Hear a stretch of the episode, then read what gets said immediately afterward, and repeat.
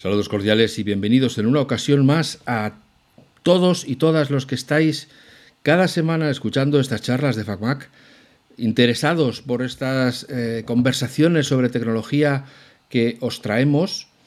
Y hoy, como diría nuestro emérito, me llena de orgullo y satisfacción tener aquí a Jaime Roca, aparte de por ser quien es, porque somos compañeros de colegio y de clase y en su día hasta de pupitre. O sea que fijaros las vueltas que da la vida, décadas, medios siglos después. Aquí traigo absolutamente pletórico de satisfacción a un amigo de la infancia, porque por fin conozco a alguien que se ha hecho un hueco en la vida, que la gente conoce su nombre y le saludan cuando pasa por la calle y le tiran flores y, y ponen pétalos a su paso porque, porque le ha alegrado la vida y los juegos y los cómics a mucha gente.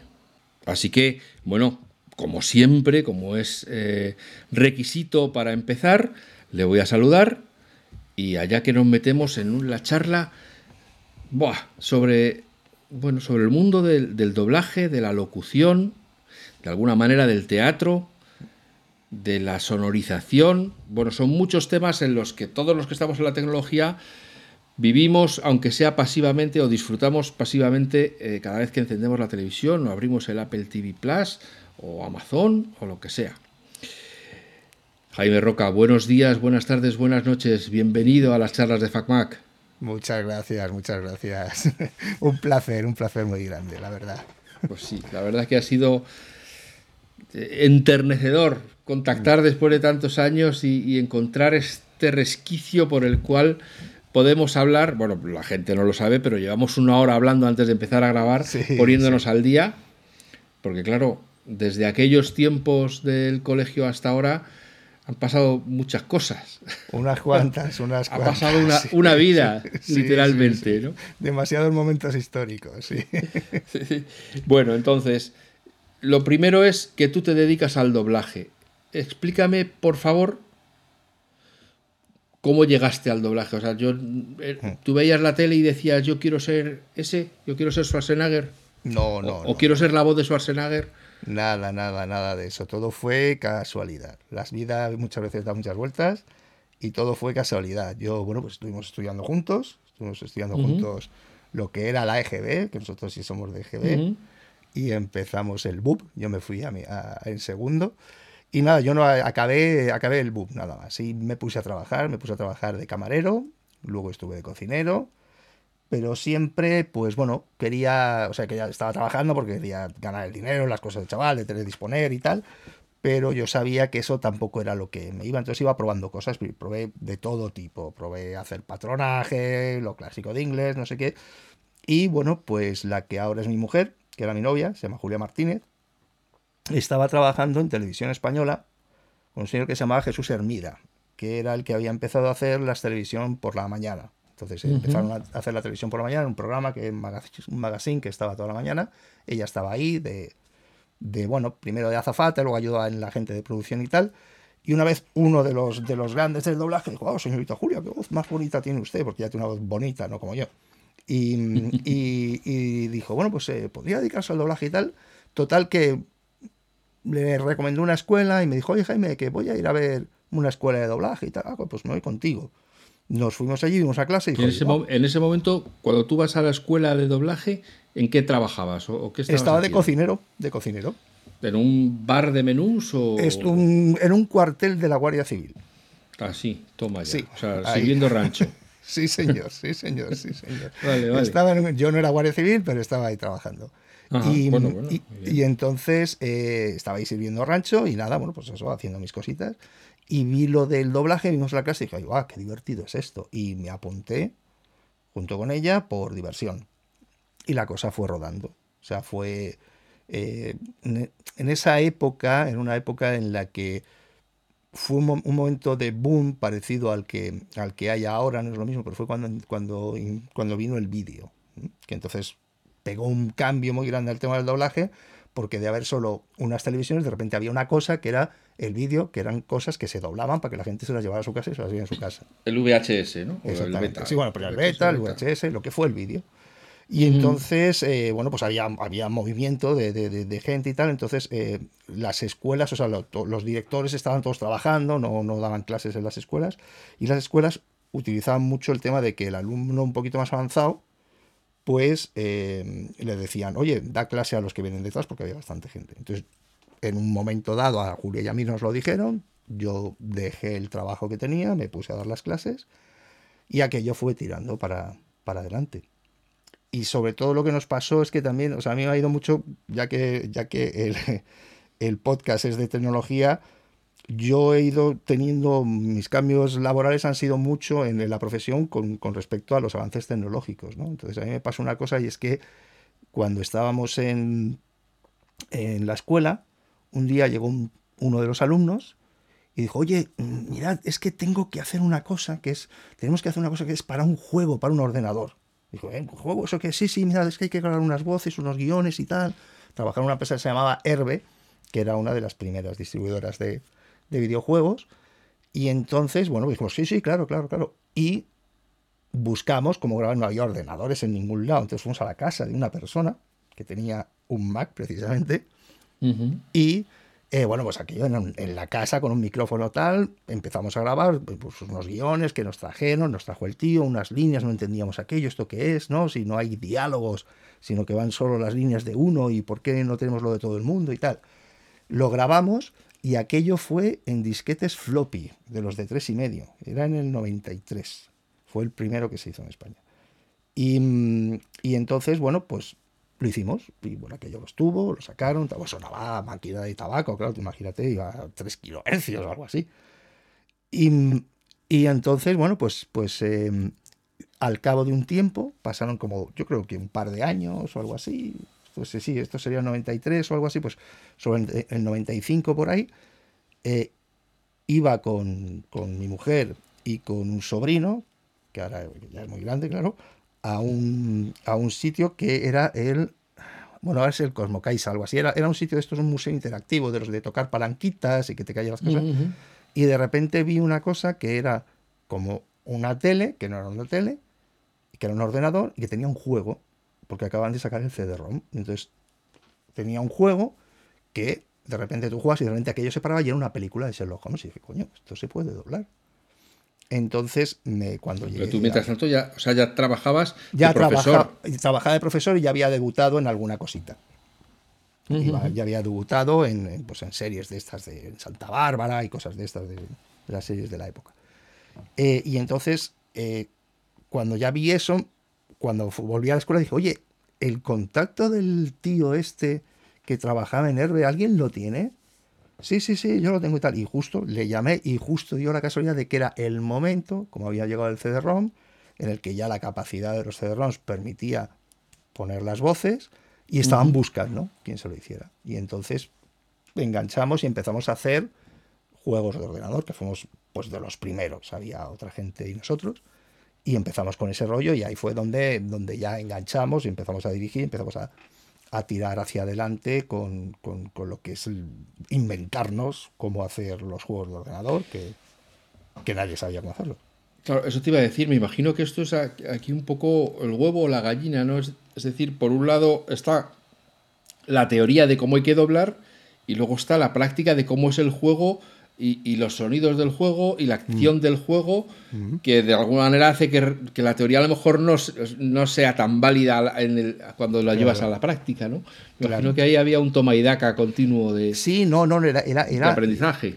Sí, sí, no, no era, es, absoluto, era otro lenguaje, era, otro, era otro planeta, o sea, no tenía nada que ver, es que además el, hacer un hacer un juego de ordenador es muy distinto a hacer una, un doblaje de una película, fundamentalmente porque cuando tú haces el doblaje de una película, tú ya tienes el producto hecho completo ante tus ojos. Está la película. Entonces tú coges ahí toda la información y lo que está diciendo el actor, pues tú le estás viendo, le estás viendo y lo está diciendo y está el sonido, está toda la película. Entonces el actor de doblaje, pues nada, pues lo que tiene que hacer es sacar esa información de los actores originales, intentar reponerla y, y adaptarse a ello. Pero cuando tú estás haciendo el juego de ordenador, no, el juego de ordenador se está haciendo. Nunca, se, nunca jamás se ha hecho un juego, se ha sacado a la venta y luego se ha doblado. Porque el juego es un juego, no es una película, y la gente quiere jugarlo. Y si tú lo sacas en original, lo juegan y el doblaje te lo comes. Claro. Entonces, entonces siempre se iba en producción. Esto no pasaba nunca con doblaje. No había pasado jamás. Jamás se doblaba algo que se estaba haciendo. Se doblaba lo hecho. Entonces, el concepto es absolutamente distinto. Todo había que inventarlo. Incluso los actores más consagrados de doblaje se les costaba mucho mm, hacer eso. Porque, claro, pues de entrada no había ninguna imagen, obviamente. Claro, faltaba contexto. claro. Contexto. No, faltaba contexto. Esto lo has dicho, faltaba todo el contexto. Entonces, las únicas referencias que teníamos eran el sonido de las grabaciones originales, que esas sí se hacen un poco antes. O sea, se van grabando ellos antes el original y los equipos que hacen los distintos idiomas van pues con unas semanas de decalaje. Entonces todo hubo que inventarlo, todo hubo que hacerlo, pues desde el punto de que no había estudios con grabadores digitales en Madrid. Eran multipistas. Si alguno tenía pues, algún El Pro Tools, pues nada, el primer Pro Tools, pues eso yo lo vi para eso, pero el primer Pro Tools en muchos estudios no lo tenían. Era un estudio, un estudio de publicidad y tal. Entonces todo hubo que irlo eh, inventando. Ya. Mm. Y, bueno, claro, todos los que han jugado eh, saben que de la música de, Casio que traía los primeros mm. juegos mientras salían los textos en la, mm. en la pantalla a lo que ahora puede ser ver un juego eh, con música, efectos, voces, gritos, multitudes, mm. explosiones, no sé qué. Claro, todo eso no tiene nada que ver, me imagino eh, ¿Ha habido algún punto de inflexión en el que digas, madre mía, de, lo, que, lo que hacíamos antes de esto era una chapuza comparado con el, con el nivel que nos exigen ahora? Sí, hombre, vamos a ver, no, chapuza tampoco fue una cuestión de que, de que fuera, pero sí que todo se iba haciendo, o sea, tú piensas que según se iba descubriendo la tecnología, se iba sacando, ¿no? O sea, miles de, miles de ejemplos, o sea, nosotros, por ejemplo, en principio, pues teníamos los sonidos, los, los audios, ¿no? Entonces, pues teníamos que coger y pasárselo a la gente que los oyera para que lo grabara. Entonces nosotros montábamos un archivito en el que poníamos todo seguidito, hacíamos que pusiéramos un, silencio un segundo, un pitido un segundo, un silencio un segundo para que cogieran el, la coma, pero iban así a oído. Ya hubo un momento en el que no, ya todo el mundo empezó a meter las máquinas, entonces ya se empezó a meter el Pro en todos los estudios y el Pro ya la gente lo pudo sacar por la pantalla de la televisión, porque tampoco podías ir por la pantalla de la televisión, porque la, imagen era una cinta y tú grababas en el Pro Tools. O sea, todo fue todo así. Entonces luego ya, cuando ya se pudo sacar la pantalla, pues ya la gente ya no solo lo escucha, sino que ya ve la onda, con lo cual se puede adaptar un poco más. Y bueno, todo así ha ido, según se ha ido evolucionando la tecnología, pues ha ido cambiando la manera de trabajar. Que no es tan diferente a la hora de la verdad, porque al final el contexto sigue sin estar y todas estas cosas, y el actor tiene que aportar mucho más que cuando está viendo el contexto, eso no ha cambiado, se va grabando en digital y tal, ha cambiado más lo que es el doblaje de, películas, y, pero, pero que sí, que, que, ha cambiado y ahora hay un montón de cosas, hay hasta simuladores de boca que según, según va pasando la, eh, eh, la, pista de audio va poniendo, va montando una boca en la que tú te puedes eh, fijar y, va variando todo eso. Ya. Y en, ese, en esa primera época, el objetivo que era entonar las frases lo más neutral posible para que para porque claro si no sabes cómo se van a usar no claro, parecer alegres y resulta que luego el tío está enfadado ahí, ahí era donde surgían los, los, los, los, errores y surgían errores de tono y tal porque no sabías muy bien porque además no te llegaba la información porque no estaba estaba estaba bastante fraccionada entonces, bueno, pues no, no, no, el objetivo era hacerlo lo más, lo más interpretado, lo más jugado posible, para hacerlo lo mejor posible, para que por lo menos estuviera entretenido. Eh, cuando ya tienes los sonidos, los audios de los que han grabado la voz original, hombre, ahí, ahí te da la pista, las tienes que saber buscar, pero te da la pista de dónde está, de si está contento, está triste, si le está contestando a alguien o le están preguntando. Entonces, bueno, eso a base de ir haciendo, también la gente va cogiendo, eh, todo el mundo ha ido cogiendo el músculo, ¿no? Pero sí que es verdad que la información siempre ha llegado muy poca. Y además hay un momento en el que llegó aún menos. porque se pasó de trabajar directamente en una escala, en un estilo de, trabajo de como, es el, el, doblaje, como era el doblaje de las series, ¿no? Que era decir, un estudio producía un videojuego, eh, se iba con una beta a una feria, entonces había distribuidores, había un distribuidor en España que veía esa beta y decía, yo lo quiero distribuir en España, pero necesito ponerlo en español para vender mejor. Decía, vale, vale, tú hazlo.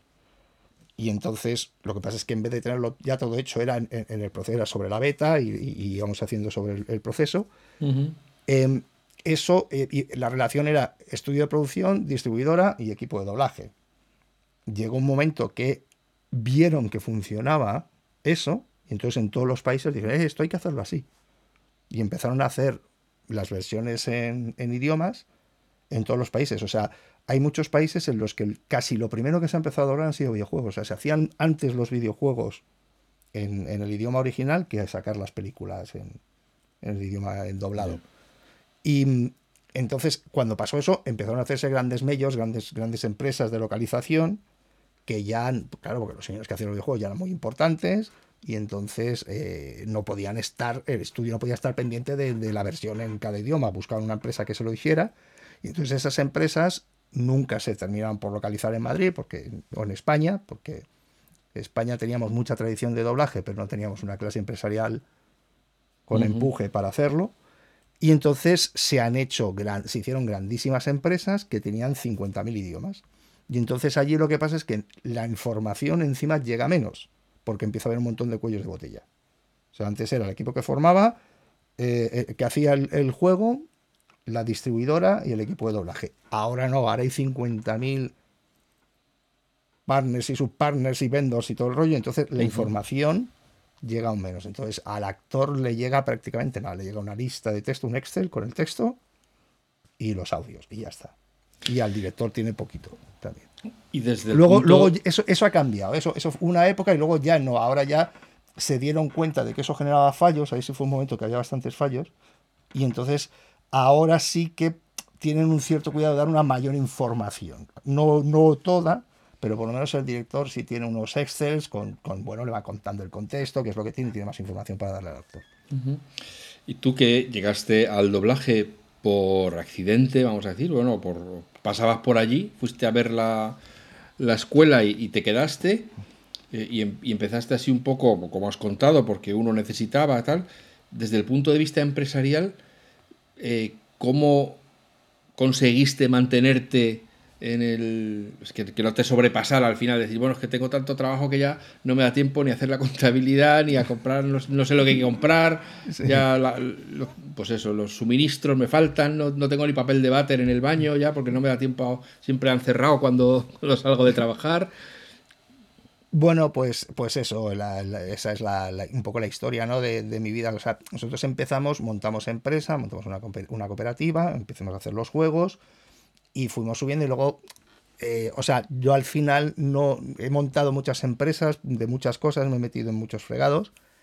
Ya tengo dicho en, en, el, en el, registro de nombres como en los bingos, o sea que he dado mi carnet que si voy a registrar otro nombre de algo, que no me lo cojan, que no me dejen hacerlo y lo que no he tenido ha sido esa capacidad de mantenerlo, de monitorizarlo bien y tal. Entonces, eh, las empresas con los juegos estuvimos haciendo, luego las empresas no, no, prosperaron.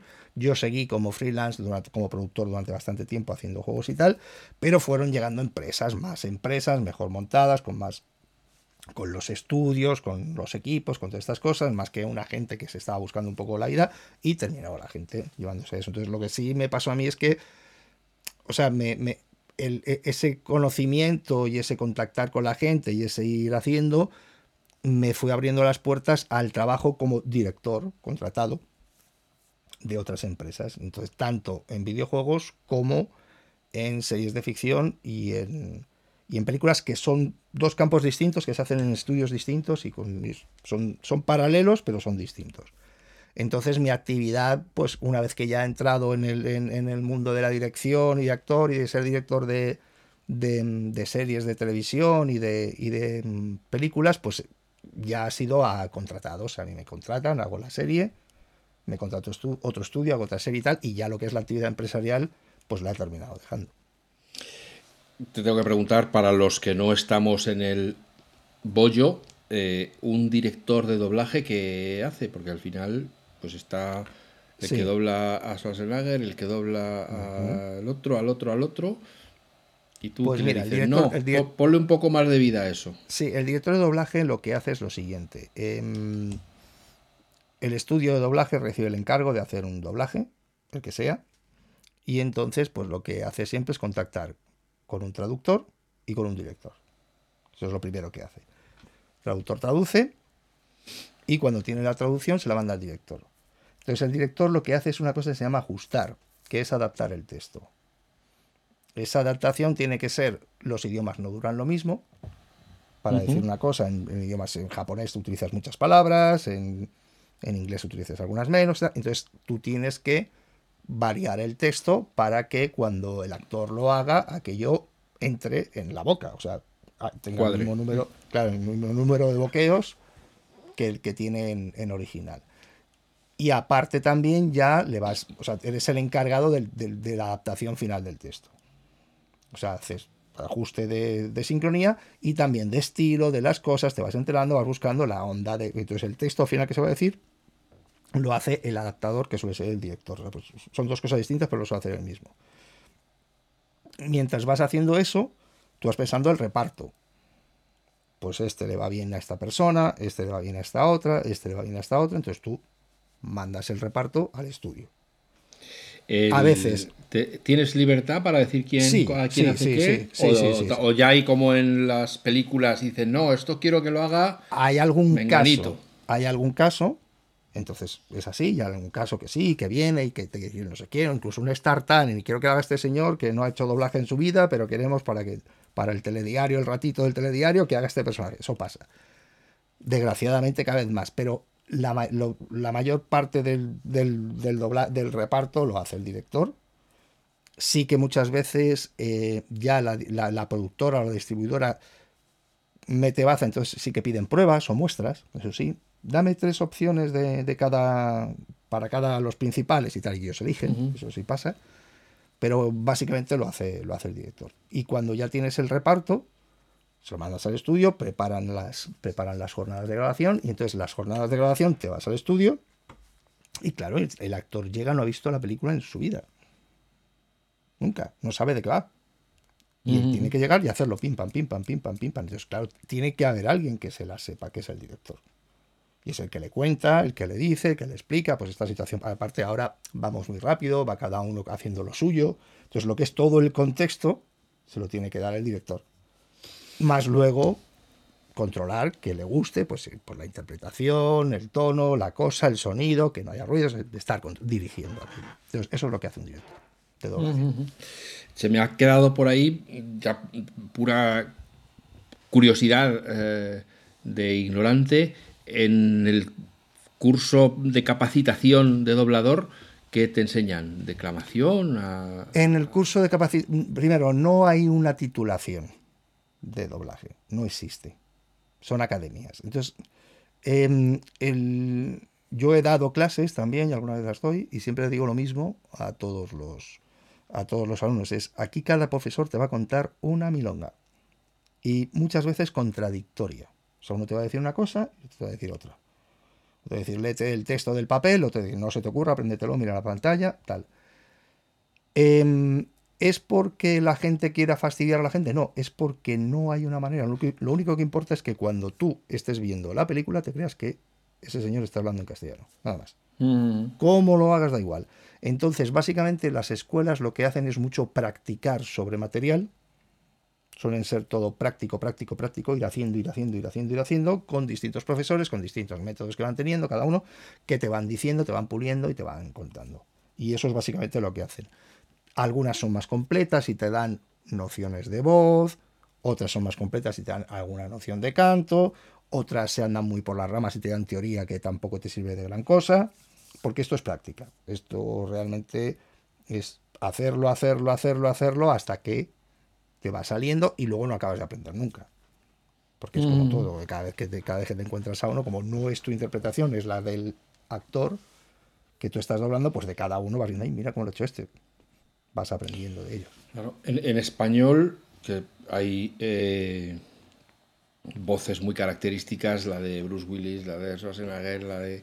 Eh, bueno, los actores, los grandes actores tienen más o menos a un actor que les dobla siempre para mantener la coherencia, eh, pero como doblador, que los que hacen los otros papeles modifican su voz mm, impostándola o más aguda o más baja según el personaje, o uno siempre habla con su voz para evitarse follones y, fallos de coherencia? Depende del actor. Depende del actor. Hay quien es más versátil y hay quien es menos. Hay actores que ellos hacen lo suyo y ya está. Y hay actores que son muy versátiles. Yo además también considero que, que, o sea, no es una cuestión de que cambies la voz, es que cambias el personaje. Entonces haces personajes distintos. Entonces, si realmente generas. Y, sobre todo, haces un personaje. No haces un personaje. Ves cómo un actor ha hecho un personaje. O sea, cuando tengo que explicarle a la gente eh, para doblar alumnos, eh, yo siempre les digo: no, tú no, no tienes que doblar al personaje. Tú tienes que ver al actor cómo ha hecho el personaje porque tú te vas dando cuenta de cómo ha controlado. Y no solamente el actor, porque no solo está el actor, está su compañero, está todo el mundo, está cómo lo han ensayado, está cómo lo han grabado, está cómo lo han editado, está qué banda sonora le han puesto. Todo eso, toda esa película, toda esa información que es la que, para que yo trabaje un día, más o menos una jornada de seis, una jornada de seis horas y media, bueno, con dos jornadas de seis horas y media, ¿vale? Que tenemos dos jornadas, pues haces una cosa de 30 minutos, una serie de 30 minutos. Para que yo trabaje eso, ha habido un equipo de cientos de personas trabajando mínimo tres años. Para que yo pueda hacer eso. Entonces, toda esa información es la que yo tengo que sacar. Porque todo eso han estado ellos trabajando. Entonces, bueno, esa es la visión que yo tengo. Cada uno tiene sus visiones, ¿no? Pero además, cuando la gente mira eso, se nota, se nota porque se pegan más al, a lo que está pasando y la gente, la gente le canta menos. O sea, la gente no, no se pone a pensar si una cosa está doblada o no. La gente lo ve y ya está. Si alguien dice qué buen doblaje, malo. Porque lo que tiene que decir es que bien estaba ese actor y ya está. No, no, se tiene que plantear que es que, que, es que no hablara en castellano. ¿no? Entonces, bueno, cuanto menos, cuanto menos pendiente estás, cuanto más yo digo siempre lo mismo de la misma manera, lo único que hago es que aquello entre en la boca y yo hago siempre lo mismo, más se despega de esta historia, porque claro, obviamente tú no, tú no estás captando, estás sí dando una, una entonación, dando una situación, pero no estás cogiendo todo el detalle que hay del actor ese que se ha tirado tres años trabajando en hacer esa escena.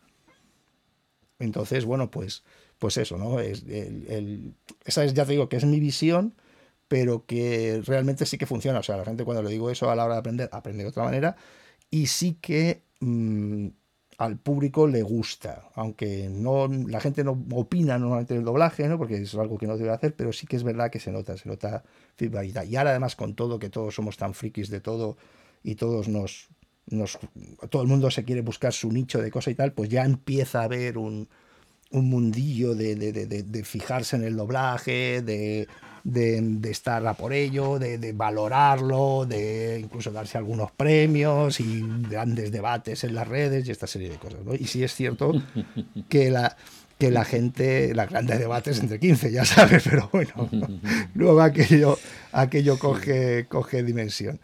Y, sí que eso, que, que, cuando, que cuando la gente se fija y, se intenta pegar al, al, personaje original, eh, el público lo agradece.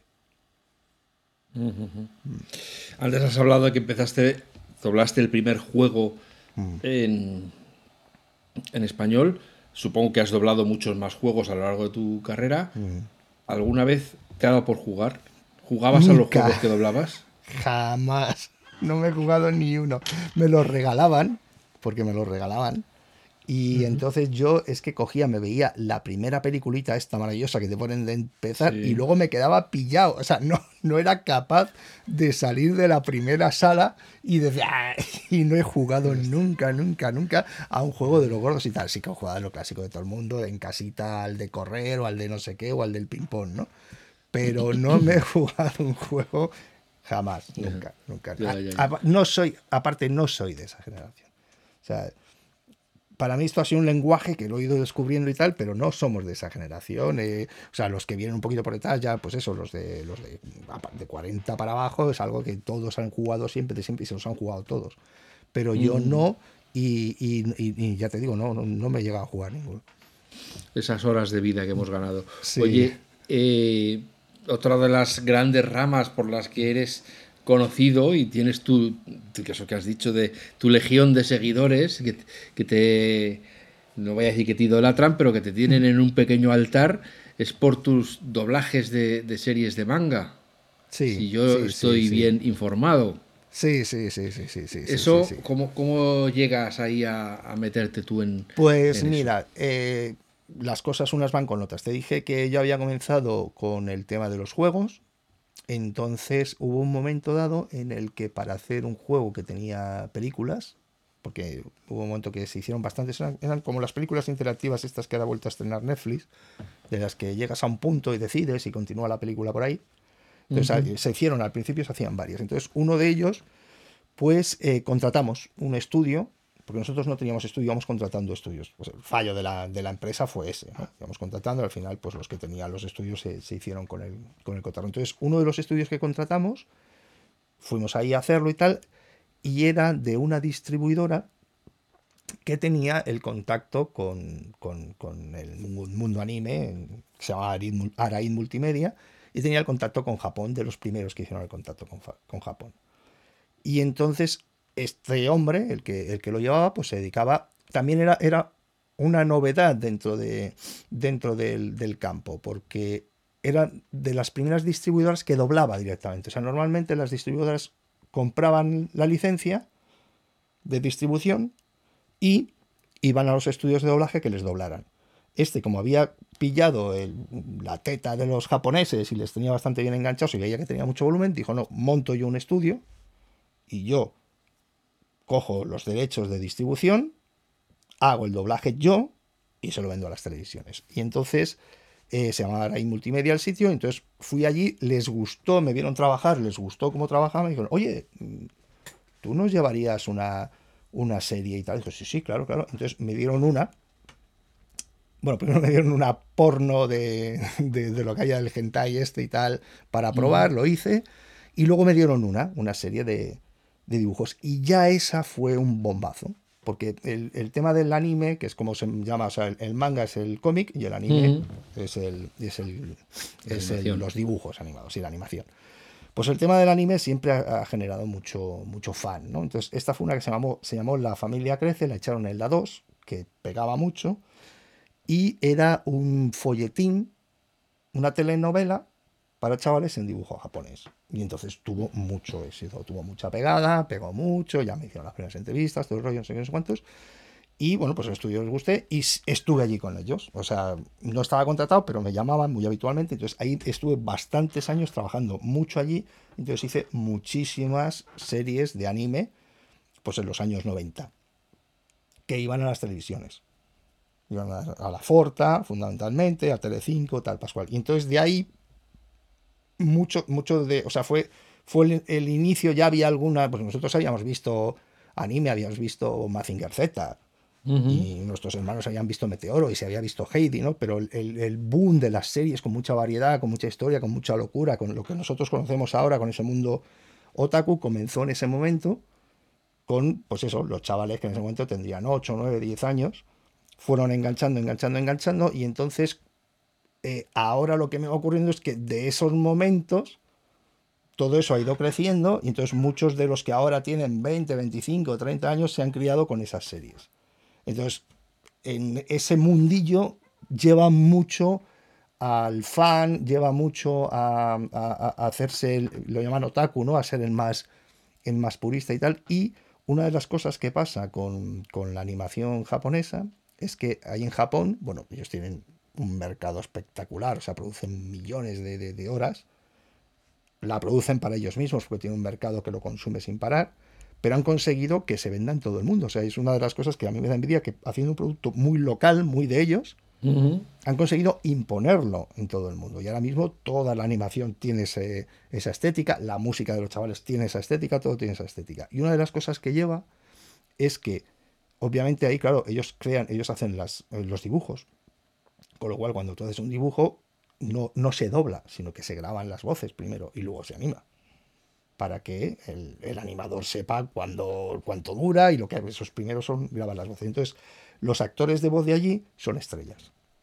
Porque como hay tanto mercado, pues claro, le llaman sellos. Entonces, por imitación, el, fan del, del, anime es muy niponófilo, ¿no? Entonces, por imitación, aquí empezaron a tener, ah, pues, ¿quién hace las voces de los, de los personajes? Entonces, em, o sea, prácticamente los actores de doblaje siempre hemos sido desconocidos y hemos tenido poca presencia en, gente que nos dijera cosas y tal, y esto del anime es de lo que más ha tenido, lo que ha empezado. Ahora hay alguno, ya hay un poquito más de movimiento, pero con el anime es donde dentro de lo que hay ahora, de estas microfamas que hay ahora mismo, ¿no? O sea que estás dentro de, dentro de un sector pequeño de personas, pero en ese sector de personas sí que tiene movimiento. Y yo he hecho de las series más gordas, las he dirigido, he podido hacer muchas cosas, entonces sí tengo un cierto, un cierto, yo qué sé, ¿cómo decirte? Fama. Nombre. Sí, una cierta fama entre, entre esa gente. Claro, eh, pero es que además eh, esta serie, aparte de todo, son series larguísimas que duran cientos de capítulos, ¿no? Las hay que sí, las hay que no. Las hay que sí, las hay que Bueno, las que triunfan, quiero decir, las. Sí, sí. Y... Ah, todo, ha cambiado, todo ha cambiado porque, igual que te decía, o sea, el sector mío ha ido mucho con la, con la, con la tecnología. Entonces, a cada cambio tecnológico ha habido un cambio. Entonces, ahora el último ha sido las plataformas, que han vuelto a revolucionar todo. Mm. Y entonces ha cambiado también con las plataformas. Ahora la plataforma, en primer lugar, no tienen lo suficientemente tiempo, no son lo suficientemente antiguas como para tener productos con demasiados episodios, pero todavía no han apostado por la serie muy larga. ¿no? Ahora las series son, antes siempre eran múltiplos de 13 porque era un mes, echando una a la semana, perdón, un trimestre. Ahora no, ahora son 9, 10 episodios, 12 porque ahora más, más o menos lo que calculan es eh, una tarde, un fin de semana o dos. O sea, una serie de seis episodios de media hora, pues es una tarde. Porque te la claro, Entonces eso, entonces ahora se, producen muchas series, pero no son tan largas. De eso hablaremos ahora. Eh, yo recuerdo haber visto cuando me estaba documentando para, para hablar contigo que salía una noticia de que no ibas a ser la voz en la siguiente temporada de una. Sí, sí, de una serie, sí. Que digo, joder, pues sí que. Sí, sí, sí. que vaya dramita, vaya dramita. No, no, para algunos es un auténtico dramón. O sea, tú piensas que eh, eh, es un. es Vamos a ver. Yo, el, tema anime es, la suerte que he tenido profesionalmente, la verdad es, es una suerte. Porque en el, el tema anime, el otaku, que es el que se autodomina así, que es el fan del anime, es un poco como el maquero, ¿vale? Es un consumidor fan, o sea, es un consumidor de una marca, de un producto que paga por él, pero que, es fan y que, que, le hace, que le hace promoción y que le hace y es voluntario de marketing de ese producto, ¿vale? porque está, porque está haciendo, sí, es evangelista de esa historia, ¿no? Entonces, entonces, eh, claro, pues, y encima eh, la diferencia es que normalmente el, otaku pues tiene menos de 30 años, con lo cual tiene el empuje, es un adolescente, tiene esa pasión, ¿no? Que tiene. Entonces, claro, eh, pues, pues, pues sí, generan, y ahora más con todas las redes sociales, que todos se montan filias, fobias y tal, pues cualquier detallito tiene en ese mundillo una repercusión grandísima y sí, sí, claro que sí tienen, bueno, un montón de cosas. Me, continuamente hay, es una serie en concreto muy larga que nosotros grabamos. Em, o sea, la serie se ha continuado haciendo un poco tipo Simpson. Me parece que empezó en el 98 o algo así. Y se continúa hoy en día en Japón haciendo. Nosotros, tiene mil episodios o mil y pico. Nosotros llegamos al 245, una cosa así, pues porque la, la iba distribuyendo esta distribuidora a televisiones dejó un momento que no, eh, porque hubo un momento que en el que no sabían ubicarlo porque, porque la tomaban como una serie para niños, pero claro, no, es para, es para 16, 17 y además japonés. y entonces fumaban y las chicas enseñaban, no enseñaban las tetas, pero había planos a las tetas y tal, entonces como que en los dibujos esto para niños no, no les, no les ubica, estaba desubicado, entonces salieron de las parrillas de, de las televisiones, entonces ahí ya no, no la supieron colocar más y aquello se quedó parado. Pero a mí me preguntan regularmente todos los años y me invitan a los, a los salones mangas y sigue habiendo chavales disfrazados del personaje este. ¿Cómo se llama la serie? La serie se llama One Piece. One Piece, una One pieza. Piece, una pieza, sí. Y es, es, es la Odisea, es, un, es la Odisea. Es un grupito de, de, chicos, de niños piratas, pero que son todos guays, bueno, jovencitos, que van buscando un mítico tesoro y que realmente pues es la vida, cada día en un sitio, lo que va pasando, los buenos, los malos, los que entran, sale. Pero engancha, engancha, engancha y, y, engancha mucho. Porque los japoneses lo que sí que saben hacer es personajes muy, muy, muy potentes. Y sagas y recontrasagas y que van y van.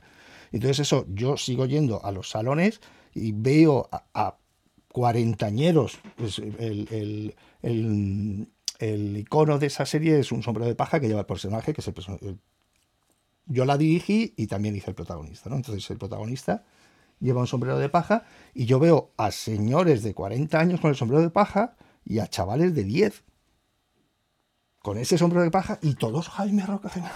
Y yo digo, bueno, ¿qué ha pasado aquí? Y tú sin sombrero de paja. Y yo sin mía. sombrero de paja, sí, efectivamente. Tú con esos pelos. Sí, sí, Oye, sí. que te iba a decir yo que si hemos hablado del contexto en los videojuegos y hemos hablado del contexto en la película, en un dibujo animado, en una película de animación o en una serie de animación, el 95% del feeling lo transmite la voz del que, del que está haciendo. Del que lo hace, efectivamente. que Sí, lo hace. entonces, ahí, sí que te la ju- ahí sí que se juega el éxito o el fracaso sí, y ahí, en la y buena ahí- elección de las voces. y ahí sí que, y ahí sí que eh, la- el, el actor de voz aporta mucho más.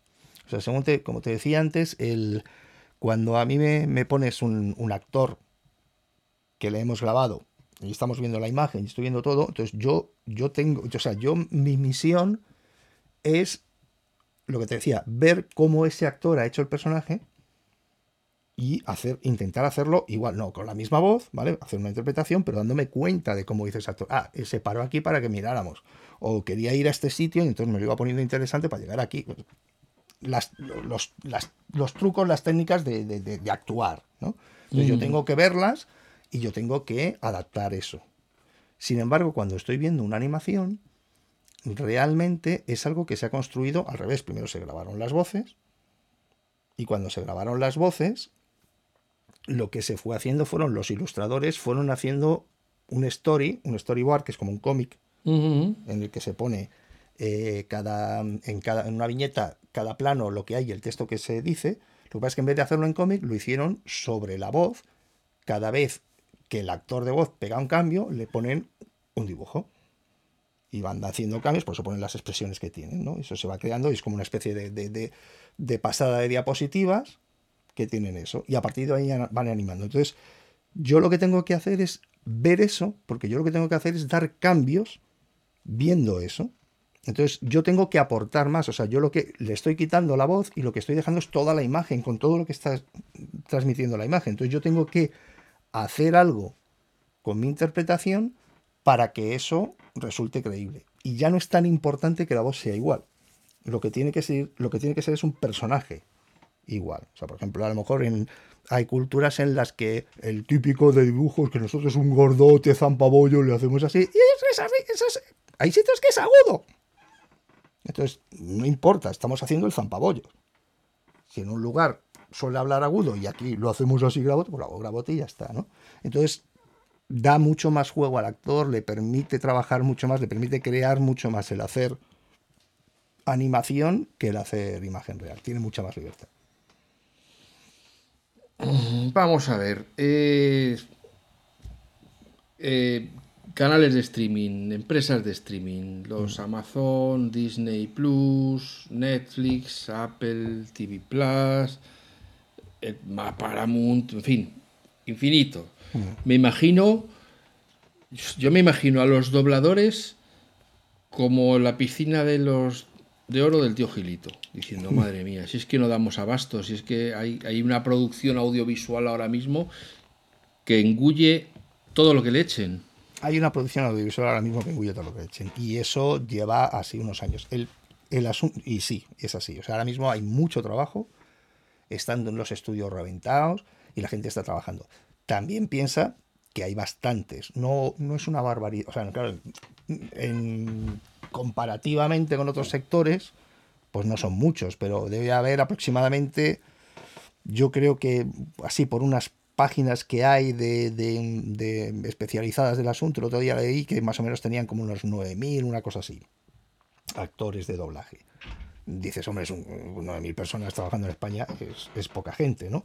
Pero claro, tú piensas que, que eso, que para que cada uno de esos 9.000 trabaje una mañana, 900.000 mm, han tenido que trabajar durante un año. O sea, es que nosotros estamos cogiendo, o sea, se producen muchas series, ¿no? Pero claro, se produce una serie de, de, 12 episodios, que tiene un periodo de producción de aproximadamente 3 años. Esa serie de 12 episodios nosotros la hacemos en uno o dos meses. No yendo todos los días. O sea, que se va o sea que, que digamos que, que nos comemos mucho mucho trabajo. O sea, se produce muchísimo, pero nosotros el doblarlo, el, tiempo de doble, comparando el tiempo de producir una serie al tiempo de doblarla es como mm, una infinitésima parte. Entonces, por supuesto que hay, ahora mismo sí que hay, hay temporadas que no, pero aún así no están todos los actores y todos los directores trabajando todo el tiempo. Es, va por barrios. O sea, hay quien mm. está yendo bien, hay quien está yendo mal, y esto es muy irregular. Hay momentos en los que tienes mucho que no paras y hay momentos en los que no tienes nada porque ocurre eso. Antes de hacer la, afirmación eh, hostil de, la entrevista, ¿y están los precios más o menos... O sea, ¿se puede vivir del doblaje o realmente uno tiene que ser camarero por las mañanas y, doblador por las tardes? Esa es una de las, digamos, como de las preguntas trampa, ¿no? Eh, vamos a ver, eh, si tú miras el precio Em, unitario, ¿no? O sea, porque muchas veces dice, es que los, los, protagonistas de tal serie cobran un dineral, ¿no? Por cada episodio, y yo por un episodio de esta serie me estoy llevando 150 euros o 200 euros, ¿no? Y el otro se ha llevado 2 millones, ¿no? dices, pobrecito, ¿no? Pobrecito, ¿no?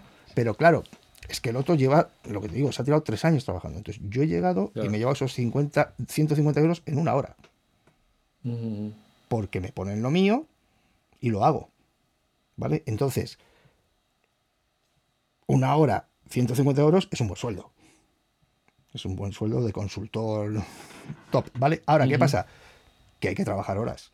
Entonces, ahí varía. Si tú eres una persona o estás en un momento que tienes muchas horas, no es que sea ese precio de porque está medido por otras cosas, por, por tomas que hacemos, ¿no? Pero aproximadamente te puedes sacar eso. Entonces, si tú haces, si tú estás todos los días yendo, pues te llevas una pasta. Si tú vas de vez en cuando, te llevas poco. Y bueno, pues ahí está. Entonces hay quien, hay quien gana mucho dinero, hay quien se mantiene, hay quien no puede, hay quien hace otras cosas y lo hace como segunda actividad y como porque no, no ha llegado a meterse dentro de lo que es la rueda. También tú piensas que es un colectivo muy pequeñito. Estoy hablando de 8.000 en España, en Madrid que seamos 2.000, eh, si llegamos. Y entonces, eh, pues, pues hay sus filias, sus fobias, sus grupitos, sus cosas, sus maneras, todo el tejemaneje que puede haber. Entonces hay gente que tiene, a lo mejor tiene mucho talento, pero no trabaja demasiado. O también pasa lo contrario, o sea, como en todos los trabajos, que dependen un poco de, del criterio de, de quien de, un criterio que, no sea, que, no sean unas notas, que no sean no, es algo evaluable, no es algo ¿no? que entonces bueno, pues se puede ganar mucho dinero, sí, eh, ¿se puede no poder vivir de ello? También. Las dos cosas. Eh, sin embargo, te voy a decir que todo el que esté viendo series dobladas ahora mismo, yo creo que tiene la impresión de que el, nivel del doblaje ha caído en picado y que ahora mm. hay unos doblajes, sobre todo yo digo en, la, en televisión, las series están más cuidadas, aunque también mm. hay algunas mm. pifias importantes, pero sobre todo en la televisión abierta por así decirlo, en, la telerrealidad, etcétera, Hay ahora mismo unos doblajes que dices, pero esto que han traído niños del colegio a doblar esto. ¿o qué? Pues es muy posible que pueda ocurrir eso. Entonces, es como todo. Hay, hay, mm, es que hay mucho. Y también hay mucha variedad de precios. Y entonces eh, también, se va, también va un poco por ahí. O sea, em, no, no se cobra exactamente lo mismo en todas las ciudades donde se hace. O sea, cada, cada zona tiene su propio convenio. Sí que dentro del mismo sitio se cobra, o sea, en, en Madrid se cobra todo el mundo lo mismo porque es por, es por la... Bueno, está medido por tomas, ¿vale? Entonces cada toma tiene un precio. Eh, pero sí que hay otros lugares de la geografía española pues que no, que se, que se hace más barato. cada toma quiere decir el número de veces que sale tu personaje. No, no, no, cada toma se, llama take, es más o menos, tú, piensas 30 segundos aproximadamente, ¿vale? Es, es, nosotros, claro, no lo podemos hacer de corrido. O sea, vemos un trocito y lo hacemos. Vemos otro trocito, esos, esos trocitos tiene una serie de, de, parámetros, de número de líneas y tal, Pascual, pero aproximadamente es como 30 segundos. Entonces, cada take de esos tiene un precio. O sea, por cada take en el que estás te pagan una cantidad, más una cantidad por, por ir. Entonces, em, bueno, pues eso, hay lugares en los, que, en los que es más barato, porque son, bueno, pues están empezando, son lugares en los que están montando el en, los estudios de nuevas y tal, y muchas de las cosas, sobre todo de la televisión abierta, se está derivando hacia, hacia eso. Entonces, pues claro, pues tienen, no tienen tanta experiencia, no lo hacen, no, es gente tan rodada, y entonces pues sí que pasan esta serie de cosas a veces por eso. Otras veces es gente muy rodada y tal, pero sencillamente se ha hecho muy rápido, o no se ha hecho con el suficiente cuidado, o se ha ido porque también cuando hay mucho trabajo, también eso eso baja la calidad. O sea, cuando la gente está muy apretada y tiene demasiado trabajo y tiene demasiado que hacer, pues también eso repercute en, no dar, exactamente no se repiten tomas y ya la tira. sí vale, rápido venga tal. Y entonces también eso también es cierto. O sea no solo es porque se haga en sitios a lo mejor en los que se en los que se pueda cobrar menos sino porque muchas veces también se hace rápido porque hay mogollón de trabajo y también queda peor claro.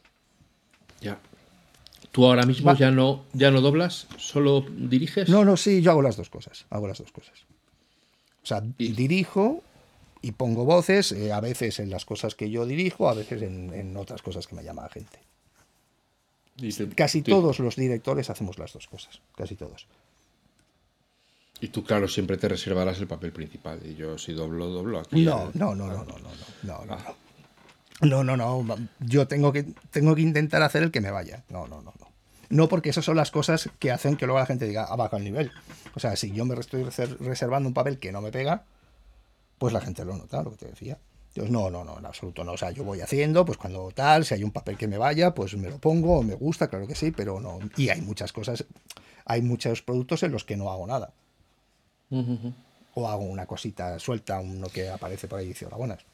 Y, esto en el, en el directorio de dobladores, eh, ¿hay una definición que explica qué tipo de voz es? Es decir, este es mejor para, no sé, caracteres o personajes violentos o canta muy bien. Sí, claro. Tiene una voz melosa que propia de, comedias románticas. Sí, vamos con la, o sea, vas con lo que es la cuerda, si es joven, de tal, Pascual, y luego pues ya tú los vas teniendo catalogados, efectivamente pero no hay un, o sea, no hay un directorio que lo ponga.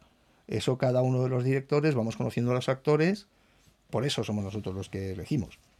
Conocemos a los actores, conocemos a los actores que conocemos y entonces decimos, ah, pues esto le va bien a este porque este se le da mejor este tipo de papeles. O este, o estas le da mejor este otro, y así.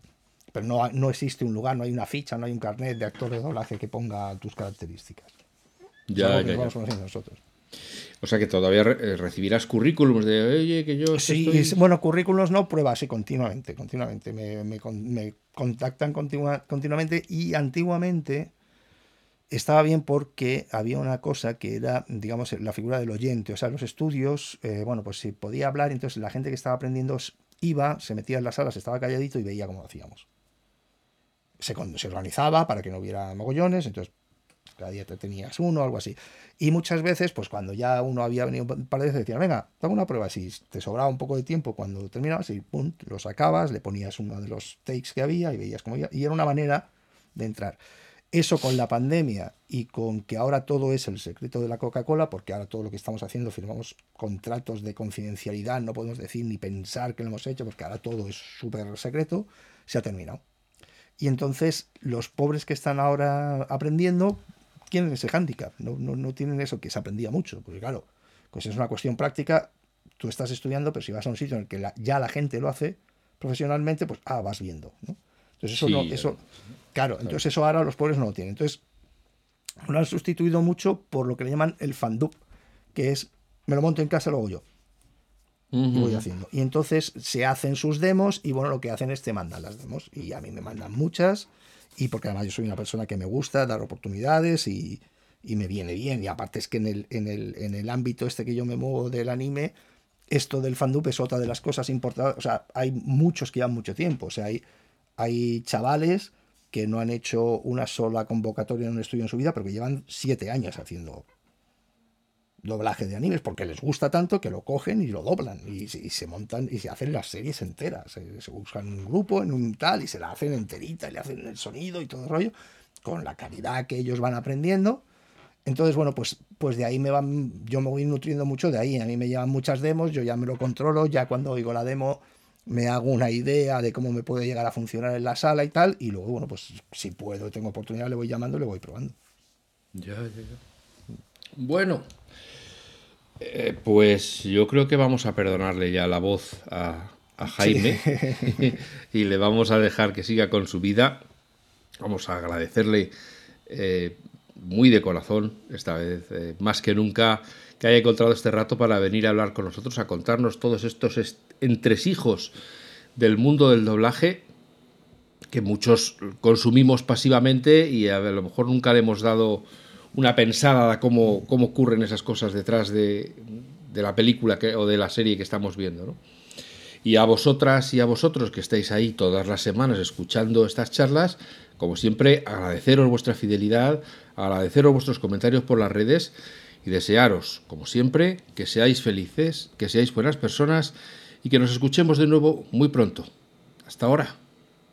Venga, hasta otra. Gracias.